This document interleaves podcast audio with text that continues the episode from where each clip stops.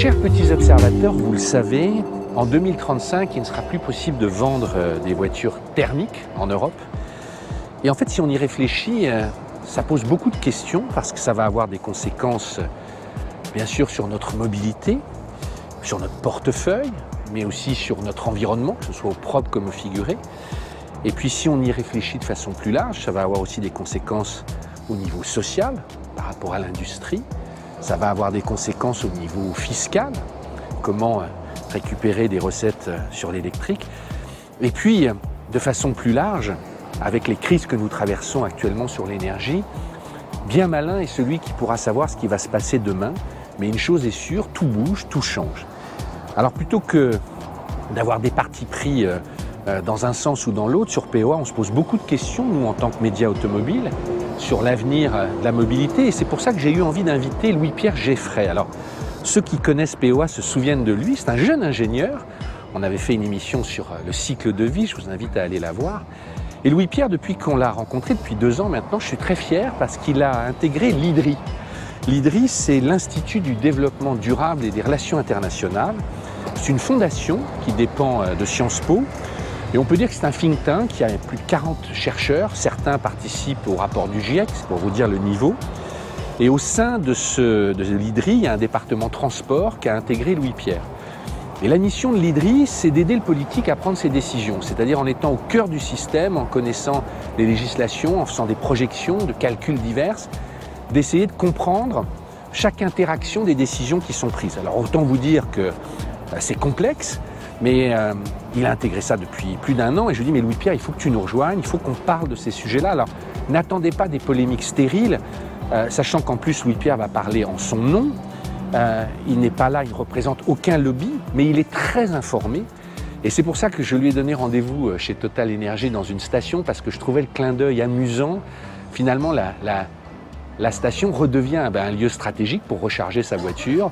On y passe du temps. Et euh, voilà, c'était un petit clin d'œil amusant. Et on va le retrouver pour lui poser plein de questions que vous vous posez aussi sur euh, ben, finalement euh, où allons-nous?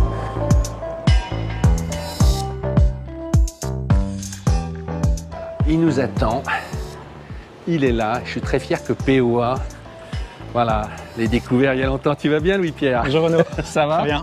Ça fait combien de temps qu'on s'était vu? Ça fait un an, un an et demi. Ah, sur le cycle de vie Oui, tout à fait. On avait fait trois vidéos. Ouais. Euh, cycle de vie, hydrogène. On avait parlé de l'Aptera aussi. Exactement. Enfin, tu es au cœur du système. Et puis, on avait l'XL1 aussi que tu as essayé de Volkswagen. Tout à fait. Voilà. Bon, on va aborder plein de choses. Je vais quand même t'offrir un café. Très bien. Tu es venu jusqu'à nous. Euh, voilà. Alors, tu vas parler en ton nom, hein, ce que tu me disais, hein, même si. Euh, fait partie de l'IDRI. L'idée, c'est d'avoir des éclairages, hein. c'est pas d'avoir des, réponses toutes faites. Et Dieu sait s'il y a des sujets, mais ça bouge actuellement, donc voilà. Qu'est-ce que tu veux comme café? Je crois que c'est Émilie. Bonjour Émilie, vous allez bien? On va, vous prendre deux, on va vous prendre deux. Mais ça va très bien. on va vous prendre deux cafés. Voilà. Expresso, ça vous passe Expresso. Très bien. Très bien.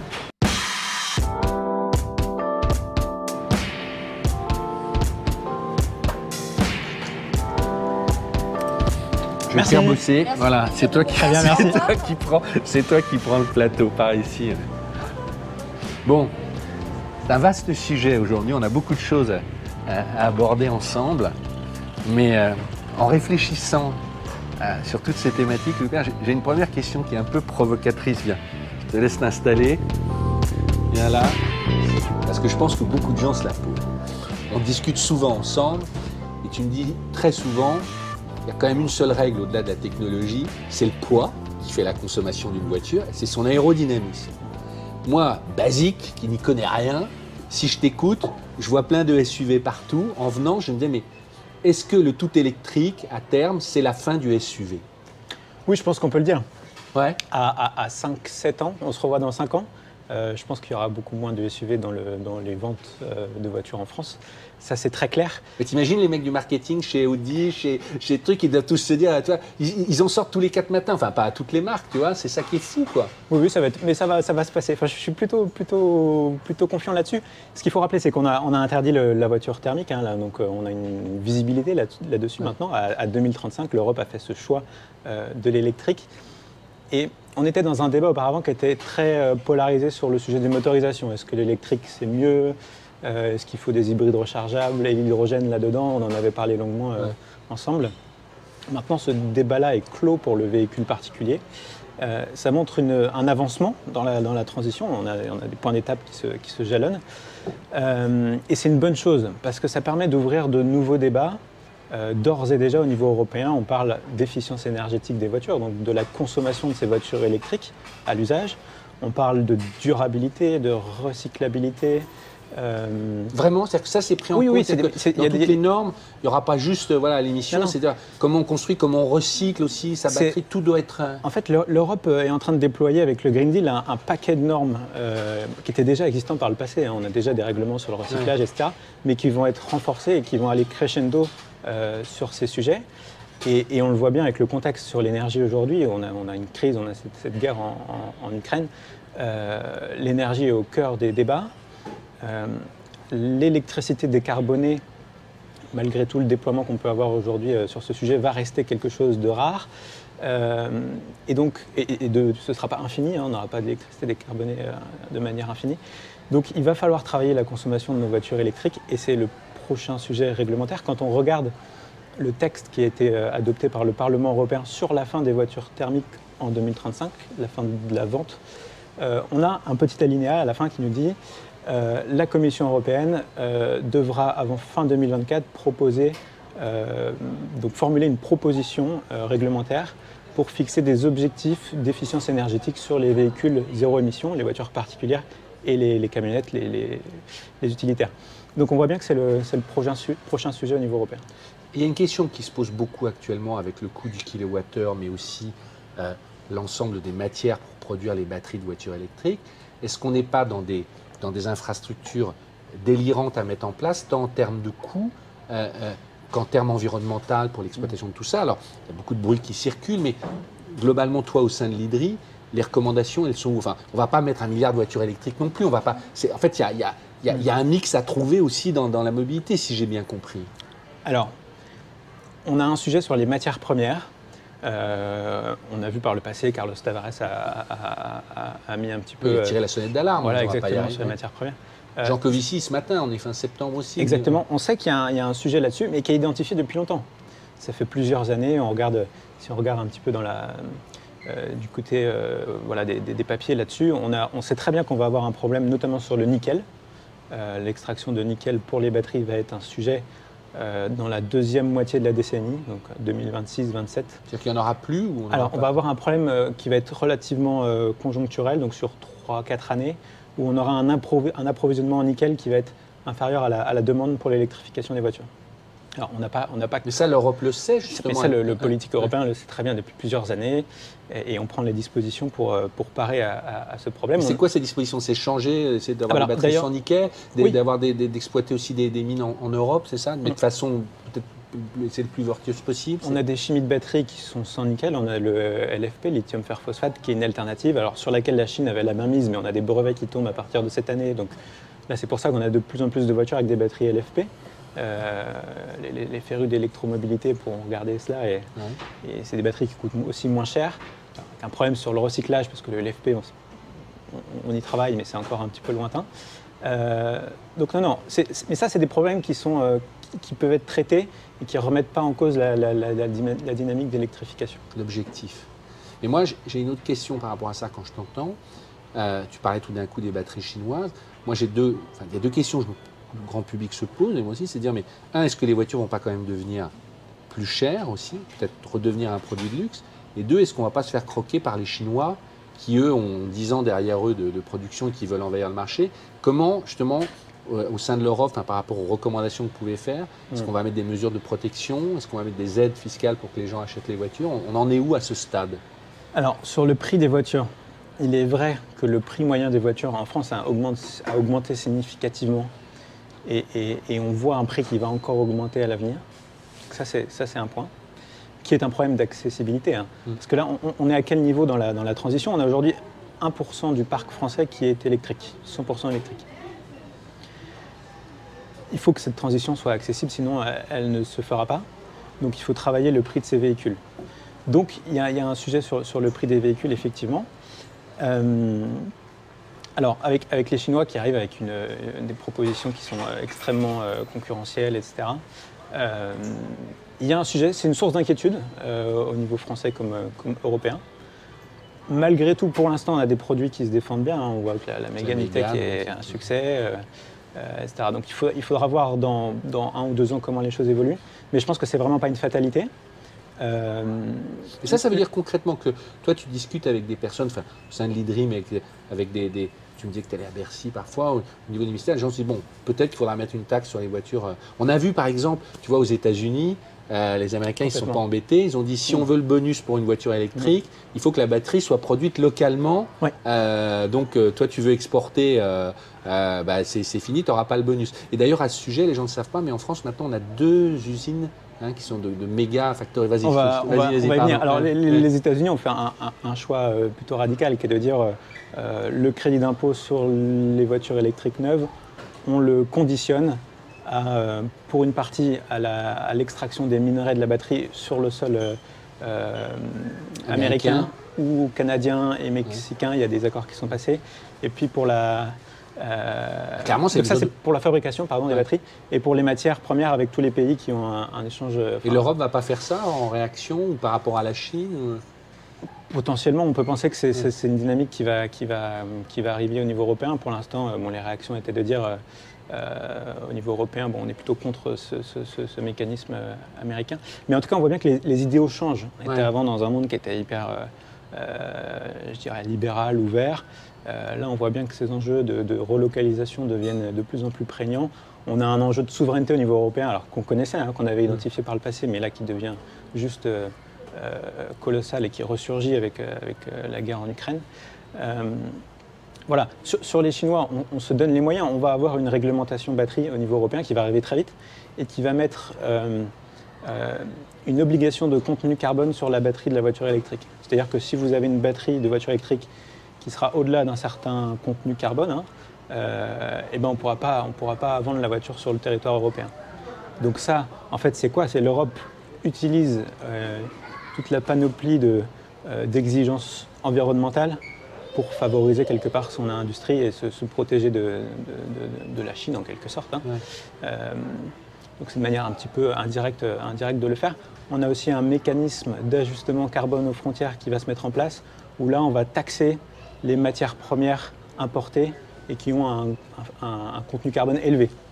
Donc si vous êtes constructeur euh, automobile en, Europe, euh, qu'aujourd'hui vous achetez de l'acier chinois fortement carboné, il est moins cher pour vous. il sera taxé. Il sera taxé à un niveau qui, équivalent qui, permettra d'avoir une parité de prix entre l'acier européen bas carbone et l'acier chinois. Euh, euh, je, je, reprécise pour ceux qui nous suivent, tu ne représentes aucun de ces acteurs, tu es juste informé. C'est pour ça que je, voulais t'avoir, parce que tu es, au cœur du chaudron. Euh, tu n'as aucun intérêt dans une partie ou d'une autre, donc tu ne représentes ni l'Europe, ni... Mais moi, ce qui m'intéresse, c'est ton sentiment aussi par rapport aux gens que tu croises on voit bien que finalement c'est un petit peu plus. Les Américains peuvent prendre une décision très vite, les Chinois. Mais est-ce que tu dirais qu'il y a une prise de conscience quand même justement sur tout ce cycle de vie européen dont on avait parlé ensemble? C'est pas juste la batterie, c'est pas juste, c'est tout l'ensemble. Et au fond, qu'on le veuille ou non, euh, j'allais dire, je reprends hein, les termes. J'invite les gens à lire ce, bouquin qui pourrait presque être un plan politique, qui est le Shift Project, qui est euh, le plan de transformation de l'économie française. Bah, il est connu parce que Jean-Marc Jancovici y travaille, mais si tu lis les pages sur l'automobile, il dit oui, quoi qu'on fasse, il y a un moment faire des voitures plus petites, mais il faut aussi mm. aller vers un usage plus modéré, plus partagé, euh, plus qu'on le veuille ou non. C'est un euh, ensemble. Voilà, c'est un ensemble. C'est important de le dire. Voilà. Et ça aussi, tout ça globalement, c'est intégré par rapport. Au... Nous, ce qu'on fait au quotidien à l'IDRI, on, utilise le politique, on l'aiguille. Euh, on, lui amène les sujets qui sont pour nous préoccupants, etc. Ceux où les sujets où on dit bon, on en parle beaucoup dans la presse, mais en fait pour nous c'est pas un sujet, etc. Qu'est-ce qui est préoccupant C'est ça, c'est ça, c'est ça qu'on fait. Euh, non, non, il y a plein de choses. Il, faut qu'on développe le recyclage des, batteries euh, en France et en Europe. Alors c'est déjà en bonne voie. On a des projets qui émergent. Hein. En Allemagne, euh, on a des usines là qui commencent à apparaître pour le recyclage de ces batteries. et il faut le dire encore une fois, elles se recyclent les batteries. L'électrification, au fond, c'est un projet d'économie circulaire. C'est la manière. C'est vrai ça, parce que je vois déjà dans les commentaires les gens qui vont dire foutaise, vous déconnez, vous êtes sur le lobby du. Non, non, toi, pas qui as un peu des notions justement d'ingénieur et de chimie. Pas, du tout. Euh, non, en fait, la, batterie, c'est la. Je dirais que c'est le. On, a objectivé tout ça, on en avait parlé dans notre vidéo sur l'analyse du cycle de vie. c'est la propulsion qui permet de décarboner, qui a le plus fort taux de décarbonation, le plus gros potentiel de décarbonation. Euh, on, le voit, c'est quelque chose qui est, qui, est, qui, est, compétitif en termes de coût. Euh, on a un coût à l'usage qui est inférieur. On a des voitures, certes, qui sont chères, mais en même temps, on sait que ces voitures-là vont durer plus longtemps. Donc quand on ça, c'est sûr. Hein, ça, c'est sûr. On, aura. Alors, on, le fait déjà et on voit sur les, premières Zoé en 22 kWh, on change la batterie. On parle de rétrofit euh, sur les anciennes voitures en, remplaçant de moteurs thermiques par une motorisation électrique. Mais ce qu'on ne dit pas, et nous, ce qu'on pense, c'est qu'à l'avenir, pour, les premières voitures électriques qu'on a aujourd'hui sur le, sur, le, sur le territoire, on remplace la batterie, on fait un rétrofit de batterie, on, on redonne de la valeur marché à ces véhicules d'occasion électrique. Ce que tu es en train de dire, c'est que finalement la durabilité de la voiture, du produit va, s'allonger. Mm. Finalement, ce ne sera plus du tout une honte d'avoir une voiture qui a 12-13 ans. Du moment où on change sa batterie, elle durera plus longtemps parce que le moteur ne s'abîme pas, etc. Et en parallèle, sur les voitures électriques qu'on sort aujourd'hui, on sait qu'on va avoir des kilométrages qui vont être, qui vont être beaucoup plus élevés. Si on regarde la communication euh, euh, de Renault là-dessus, euh, euh, par rapport à, toute la transformation de l'usine de Flins avec la partie mm. reconditionnement des voitures, etc. On, voit très clairement qu'on veut amener euh, euh, les Zoé pour Renault en l'occurrence à des kilométrages de 400, 500, voire 600 000 km. Si je te suis finalement, la porte d'entrée de la voiture électrique pour la majorité d'entre nous, ça sera l'occasion en fait. Il y a la société récente. C'est un gros potentiel. En fait, quand on, quand on, regarde, et quand on regarde la fiscalité française aujourd'hui, on n'a que 1000 euros de bonus sur le véhicule électrique d'occasion, 6000 sur le véhicule électrique neuf. Bah, on peut se questionner là-dessus. Euh, pourquoi est-ce qu'on n'encouragerait pas plus le véhicule d'occasion? Ça permet de rendre l'électrification accessible aussi. Euh, quand on regarde au bout de 8 ans, on voit qu'un véhicule électrique a à peu près la même valeur qu'un véhicule thermique. Donc euh, là, on a, un potentiel à saisir, alors qu'il est limité. Hein. On n'a pas un nombre illimité de, voitures électriques d'occasion, mais il y, a des choses à faire à ce niveau-là. Tu parlais de la fiscalité, c'est un de tes gros dossiers, tu travailles beaucoup dessus. On sait qu'aujourd'hui, les taxes sur les carburants, c'est plus de 40 milliards de recettes fiscales. S'il euh, y a moins de voitures euh, thermiques, ça va baisser.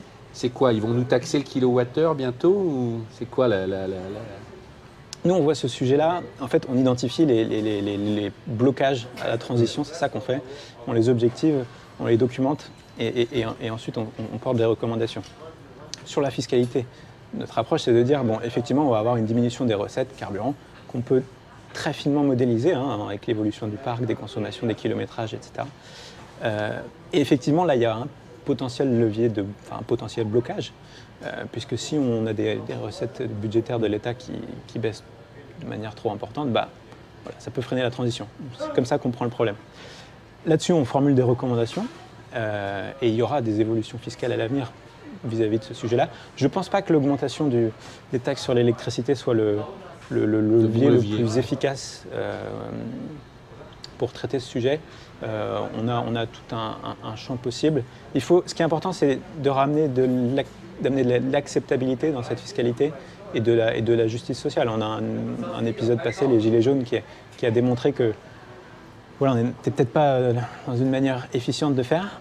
Euh, il faut arriver à répondre à cette fracture entre les personnes qui sont très dépendantes de leur automobile et qui ne pourront pas s'en passer, et les publics qui ont des alternatives, notamment en ville avec les transports. Tu m'as dit, c'est une de vos recommandations d'essayer d'avoir vraiment une fiscalité qui soit différente pour les gens euh, qui vivent à la campagne, qui ne peuvent pas se passer d'une voiture. Il faudrait quand même qu'ils n'aient pas la même fiscalité que ceux qui peuvent s'en passer facilement à Paris. Enfin, de rentrer dans une finesse fiscale, peut-être que jusqu'à maintenant l'État français n'avait pas dans ces. Oui, et puis c'est, alors c'est avec ce type de, de recommandations qu'on va être euh, efficace pour résoudre le problème et en même temps efficace d'un point de vue budgétaire si on arrive à, affecter euh, d'une manière efficace euh, ces aides et, ces besoins, euh, d'un point de vue de l'État aussi, c'est intéressant. Et, là, on le voit avec une mesure d'urgence hein, qui a été prise sur les carburants, où on a réduit le prix des carburants. Ça, coûte à peu près, ça va coûter 7 milliards d'euros à l'État pour mmh. l'année 2022 ce qui est assez énorme. Hein. tu mettais ça en, rapport avec le bonus, bah, le bonus écologique, pour les voitures électriques, c'est 700 millions 700 millions par an. Donc là, on a un facteur 10. Alors, c'était c'était une mesure à prendre, euh, je pense, mais c'était une mesure d'urgence. Et on voit bien que euh, on va rentrer dans un monde qui est déjà de plus en plus instable. Il faut absolument qu'on planifie euh, tous ces sujets, qu'on donne de la visibilité. Et, c'est en, anticipant tous ces blocages qu'on va arriver à, prendre les, bonnes décisions. Mais alors justement, si, on se remet dans une perspective à 10 ans, si j'essaye un peu de, de, résumer les grandes tendances, mécaniquement, les constructeurs vont devoir faire des voitures plus légères possible, avec une meilleure aérodynamique pour consommer moins il va falloir globalement que par la fiscalité, on pousse à un usage plus modéré voire euh, Mm. partagé, Mm. mais c'est des gros changements. Mm.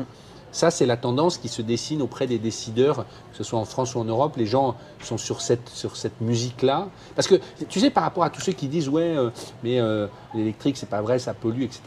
euh, ça serait quoi l'alternative De faire durer les voitures thermiques? Mais Ça ne sera pas légal, mais éternellement, euh, tu vois, en les entretenant, finalement. Tu Pour, vois, pour l'instant, il n'y a pas d'interdiction à rouler avec une voiture thermique ouais, ouais. dans le temps. hein. Ouais, ouais. Vous avez une c'est important de le dire. Vous avez une voiture thermique. C'est d'en vendre. Voilà, c'est la vente en- à 2035. Euh, en fait, il y a- moi, je ne vois pas tellement d'autres alternatives Hmm. euh, que l'électrique. Euh, non, je vois pas. En termes de motorisation, je vois pas. Euh, à côté de ça, et, et- et- et il y aura, et, et dans 10 ans, on aura d'autres évolutions. On aura aussi Hmm. du report modal sur le train, sur le, sur le rail pour la longue distance. Ça, on entend depuis sait, on sait que, hein. par, par- Ouais, ouais. par exemple, sur les bornes de recharge, Ouais. bornes de recharge, on sait bien que avec les flux aujourd'hui sur autoroute et avec nos véhicules électriques actuels qui consomment euh, 20, 25 kWh au 100 sur autoroute, euh, si on électrifie tout le parc dans ces conditions, ça va Ça, pas, ça, ça va peut pas, pas, passer. marcher. Ça va Ouais. pas passer. Donc Alors pour- justement, on pourquoi, fait quoi, alors bah, Pourquoi Ouais. est-ce qu'il faut faire de l'efficience sur nos voitures? C'est aussi pour réduire la pression sur le- sur l'infrastructure de recharge.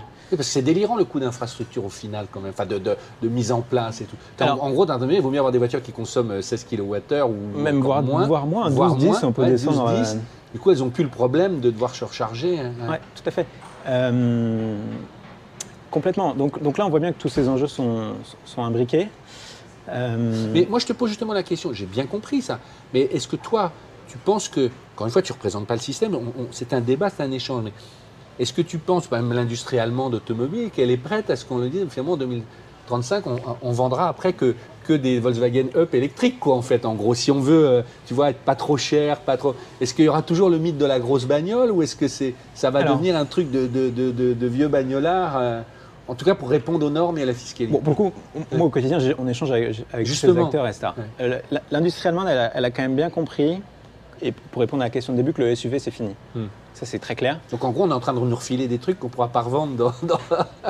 Euh, et, et on le voit bien avec le concept de Mercedes, notamment la, la QXX, qui, était, qui, qui- qui est, 1000 km d'autonomie, c'est un très bon qui- qui est une démonstration en termes d'efficience. Euh, en voyant ça, l'industrie allemande n'aura pas de mal à aller vers ce schéma-là.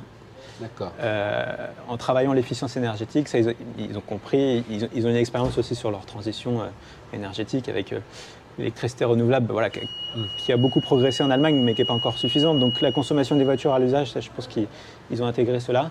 Et, et c'est déjà une grosse rupture, hein, donc on n'aura plus des gros SUV euh, allemands sur nos routes. On va avoir un retour à la berline allemande, ça qui revient bien dans l'imaginaire euh, historique. Non, le, le vrai sujet, c'est comment est-ce qu'on réduit ensuite la taille des, un petit peu la taille des voitures. On ne pourra plus avoir 100 kWh de batterie dans nos voitures. Ouais. Euh, Moi, je lis carrément, ils disent qu'il faudrait des batteries maximum 50-60 kWh et On- réduire au moins de 300 kg les masses. hein, On, déjà, on peut faire, on peut faire, en termes d'ingénierie, on peut faire beaucoup de choses. Je pense qu'une valeur à, à- à 50 kWh de batterie, euh, avec une consommation à l'usage autour de 10 kWh au 100, et c'est possible, ça vous offre gros- grosso modo 500 km d'autonomie. Euh, si derrière on a des batteries qui peuvent se recharger rapidement, et là il y, a un- il y a un petit enjeu technique, parce que plus vous avez une batterie qui est petite, euh, plus c'est compliqué de lui, amener des forts courants de, de- de- de charge. Euh, voilà, mais, mais on peut faire des choses, et je, je pense que c'est un, un- un idéal à, à viser. Ce que tu es en train de me dire, c'est qu'en fait, l'ingénierie est encore au cœur de. de- de- au- Bah. Au-delà des matières premières d'électricité, c'est vraiment de, gagner sur l'efficience des voitures. Donc on en revient hein, à la question Mm. du début, à leur masse, à l'aérodynamique. Euh, Donc ça va beaucoup changer en fait. Si, enfin, je veux dire, en termes de forme.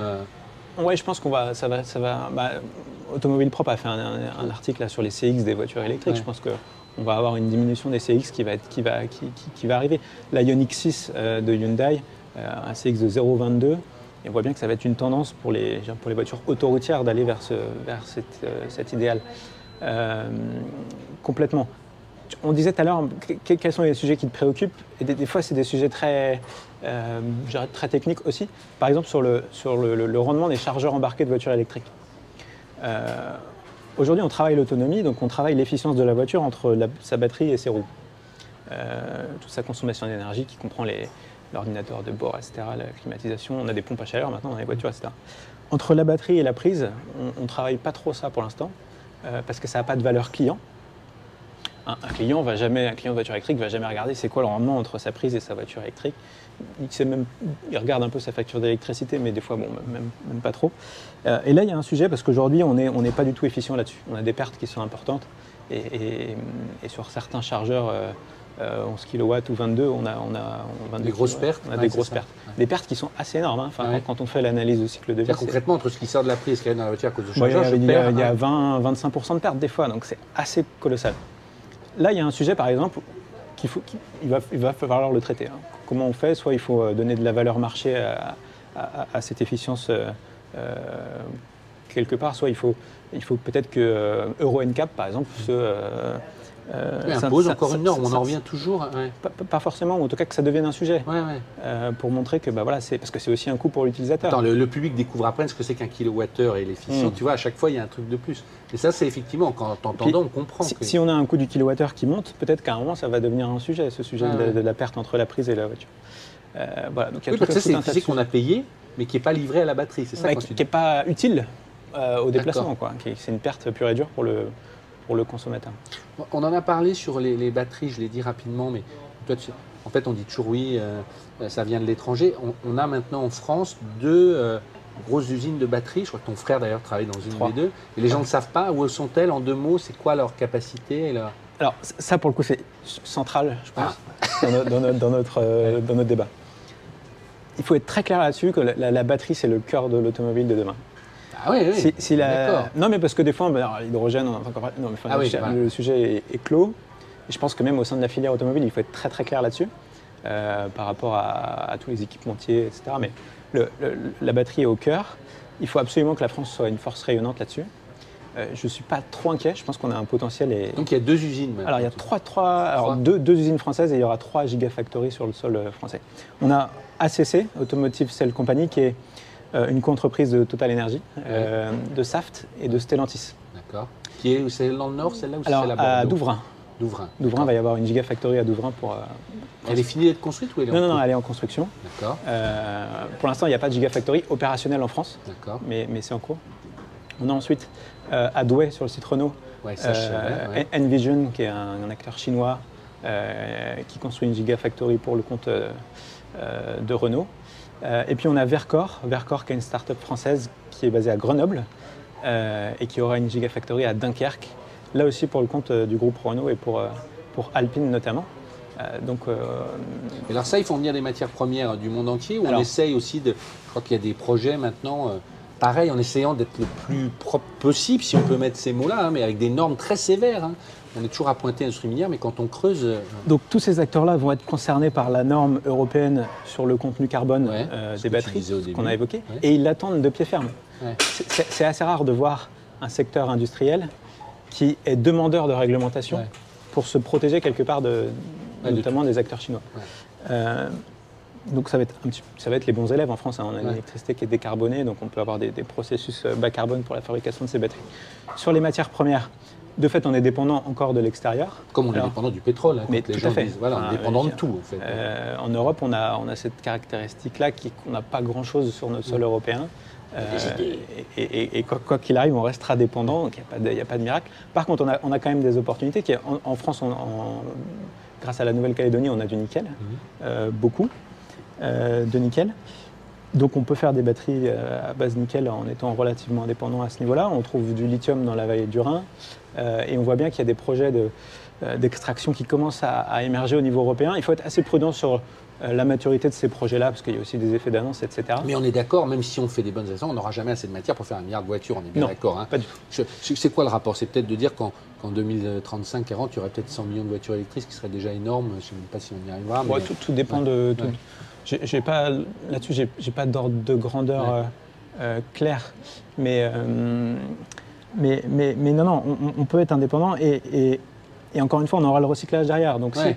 et, et ce qui est important de dire, c'est que les- les- le politique européen et l'industrie de la batterie européenne a très bien compris qu'il n'y aura aucune batterie de voiture électrique sur notre sol qui sortira de l'Europe euh, à 5-10 ans. Donc même les batteries de voitures chinoises qu'on a sur notre sol aujourd'hui, elles resteront en Europe, elles seront recyclées en Europe et elles permettront de refaire des batteries sur le sol Ah oui, européen. tu veux dire celles qu'on a utilisées, elles seront, on ne les renverra pas dans des En fait, sur quoi que ce soit, elles vont tout être la- la- maximisé. La, la batterie, euh, notamment en particulier les batteries NMC, ont la caractéristique de, de pouvoir être recyclées quasiment en boucle fermée.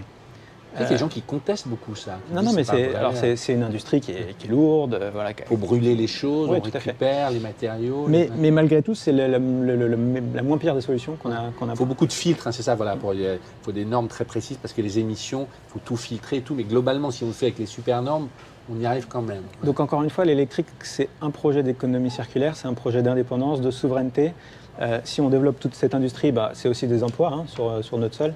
Euh, voilà. Et, on se décorrèle un petit peu euh, des risques auxquels on est soumis aujourd'hui avec les dépendances sur le gaz, sur le pétrole, etc. Bon. Il y a une autre question qui est liée, encore une fois, aux énergies. On voit qu'aujourd'hui en France, on a nos centrales qui sont fermées, on nous dit qu'on va peut-être avoir des coupures. pareil, si on se projette sur 10 ans par rapport à l'augmentation du parc, même si on a bien compris qu'il n'y aura plus autant de voitures qu'avant, mm. mais euh, la, capacité, c'est toujours la petite musique. Certains disent, mais il faudra construire deux centrales nucléaires, etc. Qu'en est-il enfin, de toi, de ce que tu sais Encore une fois, tu représentes hmm. aucune industrie, mais avec les gens avec qui tu parles dans tous les domaines? on ne peut pas prédire l'avenir, mais on peut prédire ce qui est impossible ou ce qui ne passe pas, et, c'est comme ça qu'on raisonne. Euh, sur la consommation d'électricité, on est, on est relativement confiant. Enfin, euh, à 2035, on aura, fin 2035, un tiers du parc de voitures qui sera électrique. Euh, on aura des camions en France, ça, veut dire, 10 millions de voitures sur, sur À peu près. Euh, et, à ce niveau-là, ça nous fait une demande euh, sortie de la borne hein, de 37 TWh en tout avec les camions, etc. Donc si, on remonte à la production, il faut à peu près 50 TWh. 50 TWh, c'est 10% de ce qu'on produit aujourd'hui en électricité au niveau français. Donc je ne dirais pas que c'est anecdotique, mais ça permet de, quand même de de sortir un tiers du parc euh, des fossiles, euh, ce qui aura d'énormes implications et ce qui va nous, renforcer en termes de souveraineté. Donc la production électrique, moi je ne suis pas trop inquiet, il faut juste prendre les bonnes dispositions aujourd'hui pour s'assurer de, continuer à avoir une électricité qui soit décarbonée euh, à l'avenir. Il y a un enjeu sur la recharge, mais on l'a évoqué. voilà ce qu'on peut dire. Tu me disais aussi un élément sur la voiture électrique par rapport aux poussières de frein. Tu me dis c'est vachement important de d'avoir une bonne euh, régénération au freinage parce que ça, ça économise aussi les plaquettes de frein et ça économise. Ça, ça me paraissait fou dans la voiture. Il faut être vachement efficient là-dessus parce qu'on s'attaque à tous les polluants. Et celui-là, il est terrible.